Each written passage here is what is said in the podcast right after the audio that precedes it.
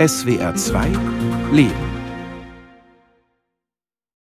es gibt zwei Dinge, die Hertha Müller früher immer mit sich herumgetragen hat. In ihrer Handtasche, da hatte sie eine Zahnbürste dabei und in ihrem Kopf ein Gedicht. Beides für den Fall, dass der rumänische Geheimdienst, also die Securitate, sie mal wieder für ein Verhör einbestellt. Die Zahnbürste, falls sie über Nacht inhaftiert wird.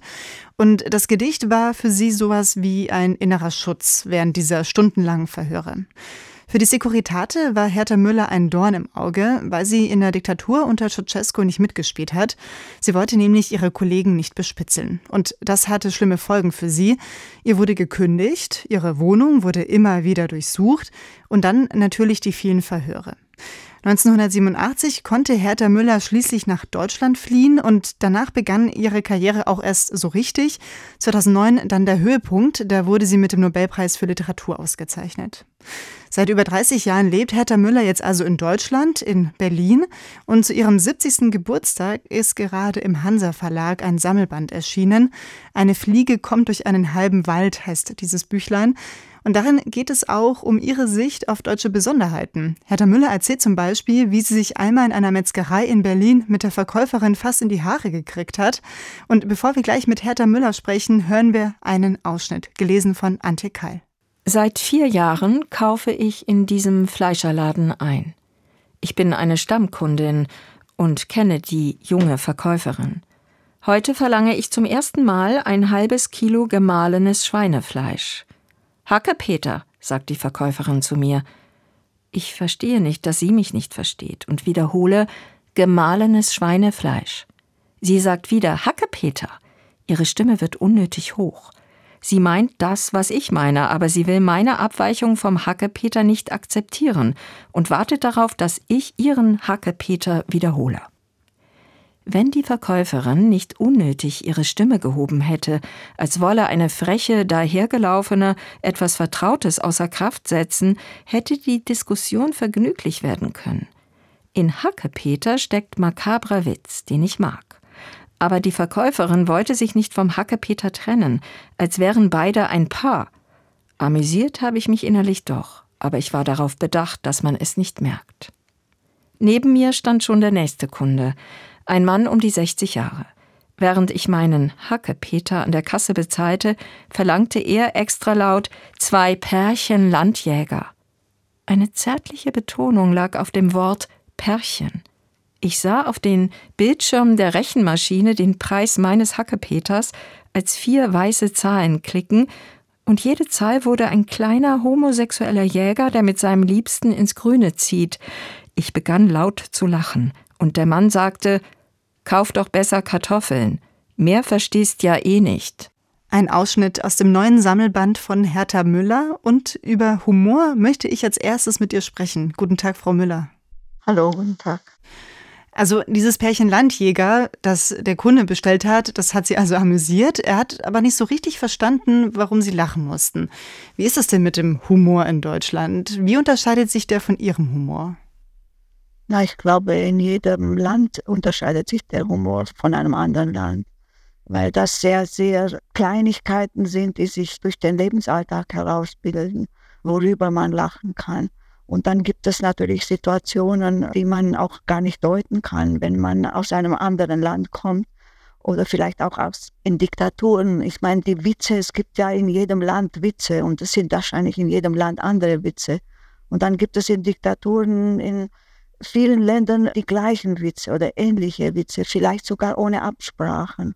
Die Witze sind ja immer was Tragisches, das kippt. Also das eigentlich lacht man ja über etwas, was kippt. Und so war es auch mit diesem Landjäger. Aber ich habe ja davor auch noch vom Hackepeter gesprochen. Ne? Also das sind ja die Begriffe, die man für gewisse Waren, gewisse Lebensmittel hat.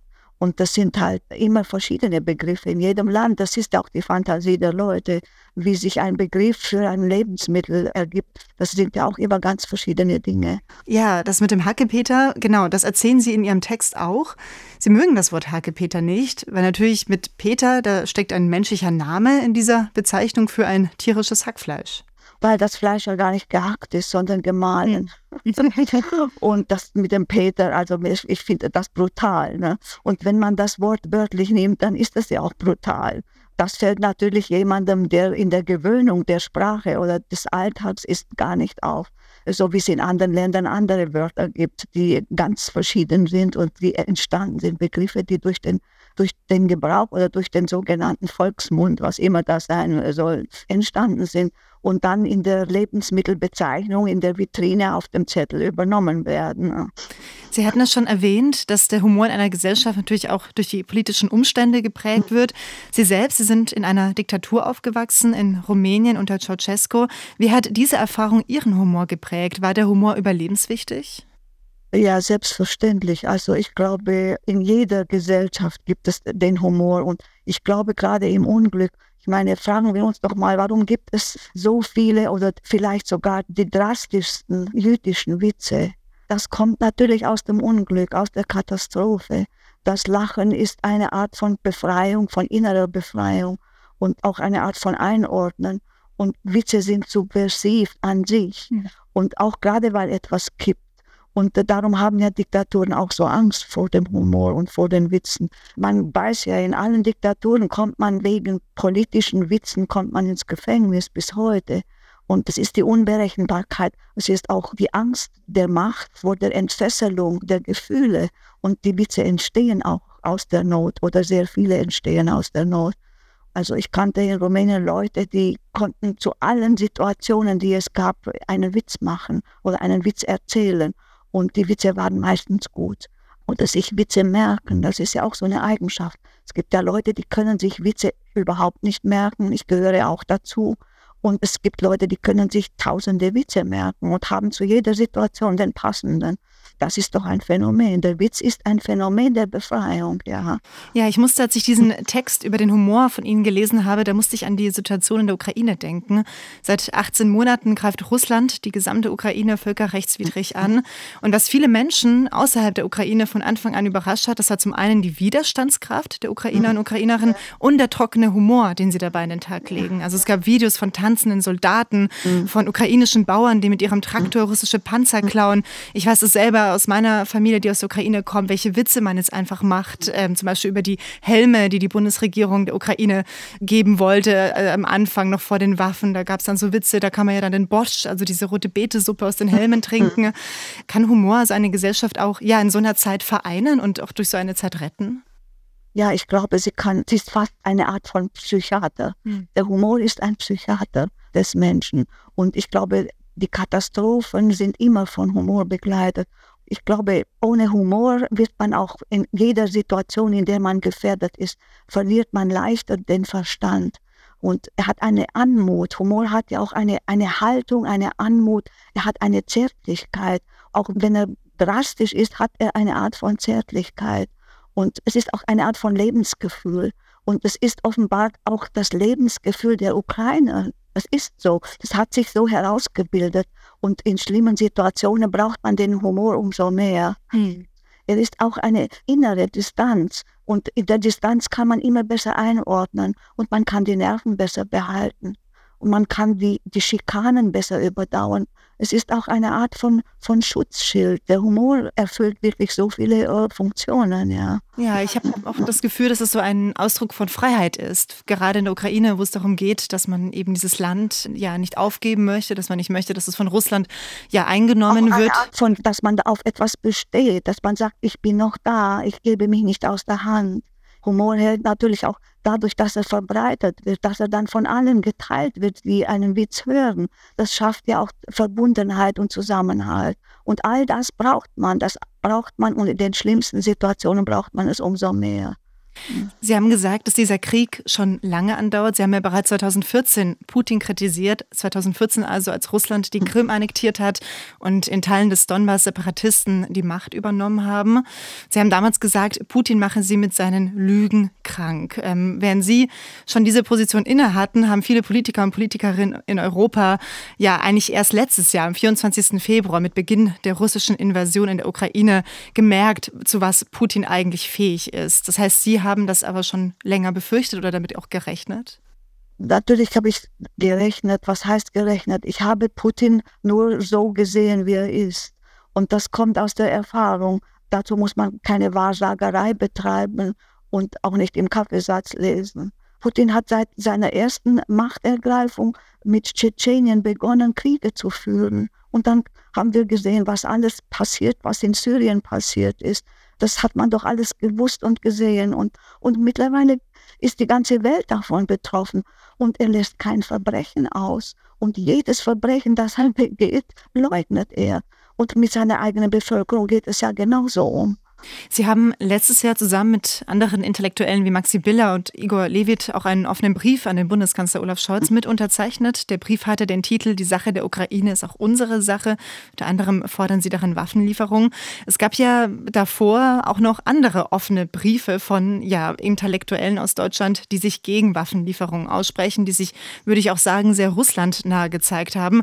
Hat es Sie erstaunt, wie viele Intellektuelle vor dieser russischen Aggression lieber die Augen verschließen wollen?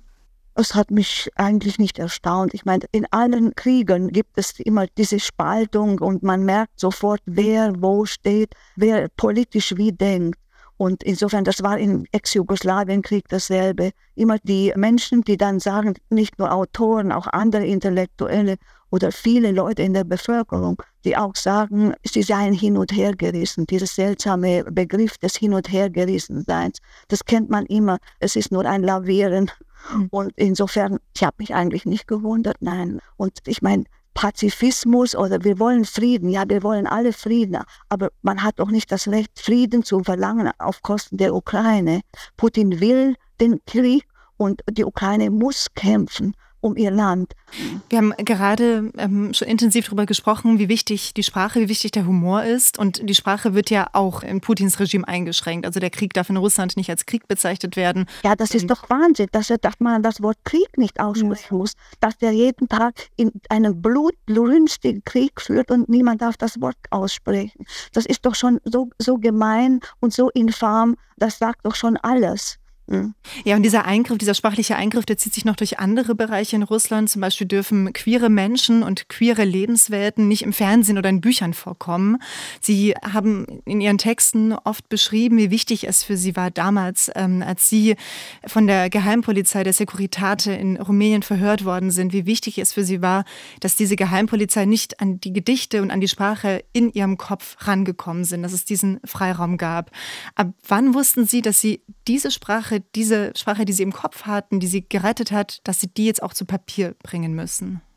Ich habe nur immer gewusst, dass bei Verhören, dass das Sprechen riskant ist und dass man sehr genau darauf aufpassen muss, was man sagt und wie man es sagt und wie viel man sagt und wann man etwas wie nicht sagt und dass man sich nicht widersprechen darf. Das sind ja Mechanismen, weil man ja so ausgeliefert ist. Das ist was ganz anderes als das Schreiben. Und das Schreiben ist eine Rekonstruktion. Aber wenn ich bei so einem Verhör war, dann habe ich gewusst, es geht um alles. Es geht um das Ganze. Und ich habe mir auch nicht vorgenommen, irgendwas aufzuschreiben im Nachhinein. Ich hatte nur das innere Bedürfnis, das zu tun. Mhm. Oder die Mechanismen dieser solcher Zerstörungen des Individuums. Wie wird eine einzelne Person zerstört? Und was tut ein Regime, ein Geheimdienst, besonders der Geheimdienst ist ja das Werkzeug des Regimes, um den Einzelnen zu zerstören. Und das sind ja ausgefuchste, geschulte Psychologen im Geheimdienst. Die wissen ja genau, was man auf wen anwenden kann. Die machen sich psychologische Porträts. Und darum passierte auch im Freundeskreis jedem etwas anderes. Äh, und zwar das, womit das Regime gerechnet hat, dass es demjenigen oder derjenigen am meisten schadet. Oder sie am ehesten zerstört zersetzen. Wir kennen das Wort von der Stasi aus der DDR nicht. Ja, aber das heißt, die Sprache, die war dann auch so eine Art Schutzmantel in diesen Situationen und dann auch später beim Schreiben? Also Schutzmantel, wenn ich in der Situation beim Verhör habe ich wenig Texte im Kopf hatte, waren es immer Texte anderer Autoren. Gedichte, die ich mitgebracht hatte, weil Gedichte so ein tragbares Gepäck sind, die man äh, auswendig kennt und man kann sich dieser Texte bedienen. Man kann sie in sich hineinsprechen und dann hat man einen äh, Schutzraum, einen inneren Schutzraum und es ist natürlich kein äußerer. Und das waren immer Texte anderer Leute. Das waren oft Texte, die auch auf den ersten Blick mit der Situation gar nichts zu tun hatten, die einfach nur poetisch waren, die schön waren oder Lieder, Liedtexte. Ich hatte immer Sachen am Schrank hängen, die mir geholfen haben, Sätze von Autoren, die mir geholfen haben, obwohl sie oft gar nichts mit einem, einer eigenen Situation zu tun hatten, auf den ersten Blick. Und vielleicht gerade weil sie auf den ersten Blick nichts damit zu tun hatten, haben sie umso mehr dazu beigetragen, dass ich meine Situation ertragen konnte. Ja, das finde ich auch interessant, jetzt nochmal auch mit dem Blick auf die Ukraine, dass gerade seit dieser Krieg in der gesamten Ukraine ja ausgebrochen und reingetragen wurde von Russland, so wahnsinnig viele Texte von ukrainischen Schriftstellern, Schriftstellerinnen jetzt zum ersten Mal teilweise auch übersetzt werden und auch im Ausland erscheinen. Und da das Interesse auf einmal da ist, ähm, und es sind dann Texte, die handeln nicht nur vom Krieg, es geht dann einfach an sich darum, diese ukrainische Kultur und Gesellschaft kennenzulernen. Was Sie einmal gesagt haben in einer Ihrer Collagen, eine meiner Lieblingssätze ist, in jedem Wort bleibt ein Rest von dort. Das ist ein Satz, über den ich oft nachgedacht habe, vor allem eben seit letztem Jahr, seit diesem Ausbruch des Krieges gegen die Ukraine. Dieses dort, dieser Rest vom dort, ist das die Heimat, die man zurücklässt, dieser Rest, oder kann dort auch so der Ort sein, an dem man sich eigentlich vielleicht noch hinsehnt, der vor einem ist? Wir haben ja schon über Humor geredet, der an jedem Ort ein anderer ist oder auch anders verstanden werden kann oder gar nicht verstanden werden kann weil er eben von woanders ist. Und ich glaube, natürlich hat jedes Wort, jede Redewendung, jede Sprache hat andere Begriffe für verschiedene Dinge, die Pflanzen zum Beispiel heißen in verschiedenen Sprachen völlig anders, dieselbe Pflanze. Das, wenn ich das nur das Rumänische mit dem Deutschen verglichen habe, und das musste ich ja ständig, weil mir beide Sprachen ständig begegnet sind jeden Tag. Und das sind alles Sachen, die entstehen durch, ja, durch das Lebensgefühl der Sprache. Jede Sprache hat ihr eigenes Lebensgefühl. Und darum ist auch überall in jedem Wort ist natürlich ein Rest von dort, weil es in der Sprache ist, aus der das Wort kommt. Und Heimat ist natürlich auch etwas, was wichtig ist. Und Heimweh, also ich habe das Wort Heimat nicht so oft benutzt, aber ich habe kenne Autoren, auch gerade die aus dem Iran zum Beispiel, die wollten ein Leben lang wieder nach Hause, weil sie geflohen waren, manche zweimal. Und inzwischen sind sie tot und die Diktatur ist immer noch da. Und insofern, natürlich ist das Wort Heimweh sehr legitim und es ist auch unterschwellig immer da und es sitzt unterschwellig in der Sprache wenn man die Sprache mitnimmt. Und man muss ja die Sprache mitnehmen, aus der man kommt. Man hat sie ja im Kopf. Die äh, Nelly Sachs hat geschrieben, jeder Flüchtling hält immer die Heimat im Arm. Und das sind so Wörter, die, die werden natürlich nicht nur ideologisch eingesetzt. Das Wort Heimat ist ja oft ideologisch missbraucht worden und wird auch heute noch ideologisch missbraucht. Meistens von den Diktaturen oder von den undemokratischen Ideen aber es gibt dieses Wort trotzdem als Orte, als Gefühle, als persönlichstes Eigentum. Und das sollte man auch nicht in Frage stellen. Und die eigene Heimat, die kann ja auch zu einem Ort werden, den man eigentlich verlassen möchte. Sie haben in Rumänien unter Ceausescu gelebt. Viele Menschen wollten damals aus der kommunistischen Diktatur fliehen, zum Beispiel über die Donau rüber nach Jugoslawien. Darüber schreiben Sie auch in Ihrem Sammelband. Eine Fliege kommt durch einen halben Wald. Wir hören noch mal einen Ausschnitt.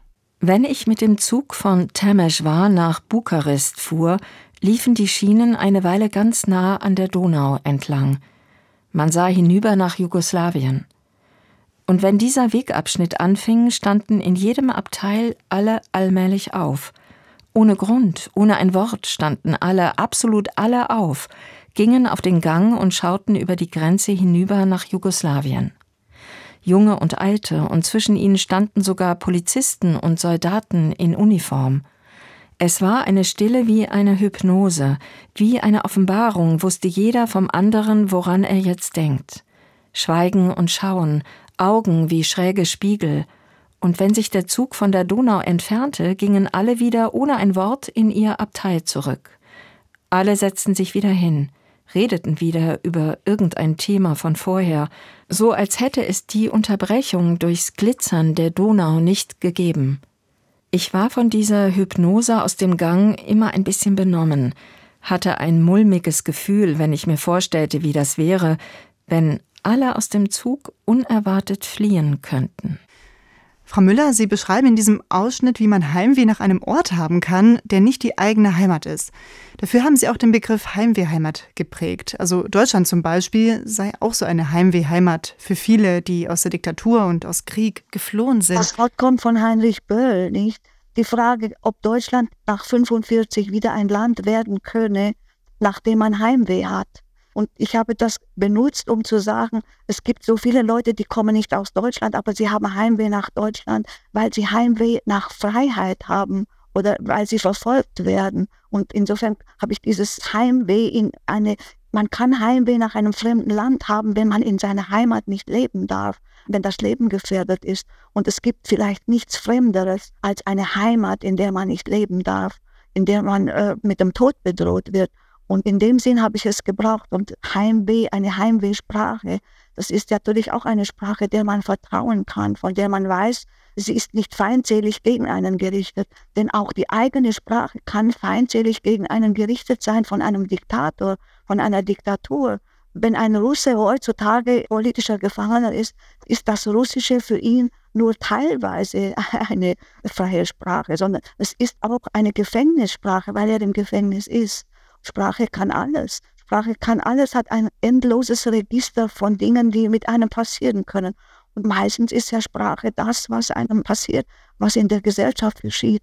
Ja, und Sprache kann ja auch ähm, ja, die Grenzen des Sagbaren oder des Diskutierbaren ausweiten. Also jetzt gerade im Sommerloch hat Deutschland mal wieder über das Asylrecht debattiert, vor allen Dingen über einen Asylvorschlag eines CDU-Politikers, der vorgeschlagen hatte, das individuelle Recht auf Asyl abzuschaffen.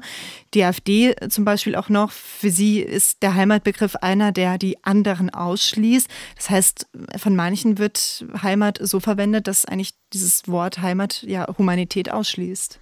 Ja, ich meine, die AfD, das sind wieder Patrioten. Das ist ja zynisch, dass sie sich noch als Patrioten bezeichnen. Sie wollen Deutschland destabilisieren. Sie wollen diese Gesellschaft zerstören. Durch den Nationalsozialismus kennen wir diese Garnitur von, von Leuten. Die haben das Land schon einmal in den Abgrund manövriert. Und ich hoffe, dass wir genau wissen, dass wir diesen Leuten nicht vertrauen, dass wir wissen, was die im Sinn haben und welches Menschenbild sie haben und welches Gesellschaftsbild. Sie bewundern ja auch Putin. Das sagt ja auch schon alles. Das zeigt ja auch, welches Menschenbild diese AfD-Leute haben. Und insofern, wenn die Heimat sagen, meinen sie was ganz anderes. Das ist dieser ideologische Kampfbegriff. Können Sie sagen, was für Sie so ein Wort wie Heimat heute noch bedeutet? Naja, ich weiß nicht. Ich bin jetzt hier zu Hause in, ich sage auch, sehen Sie, ich sage öfter zu Hause. Aber natürlich habe ich eine andere Beziehung zu Rumänien. Ich war über 30 Jahre alt, als ich weg bin, als jetzt zu Italien oder zu Frankreich oder zu Kanada. Das heißt, äh, natürlich, das Land hat für mich eine gewisse Nähe und Intimität, die durch meine Biografie entstanden ist.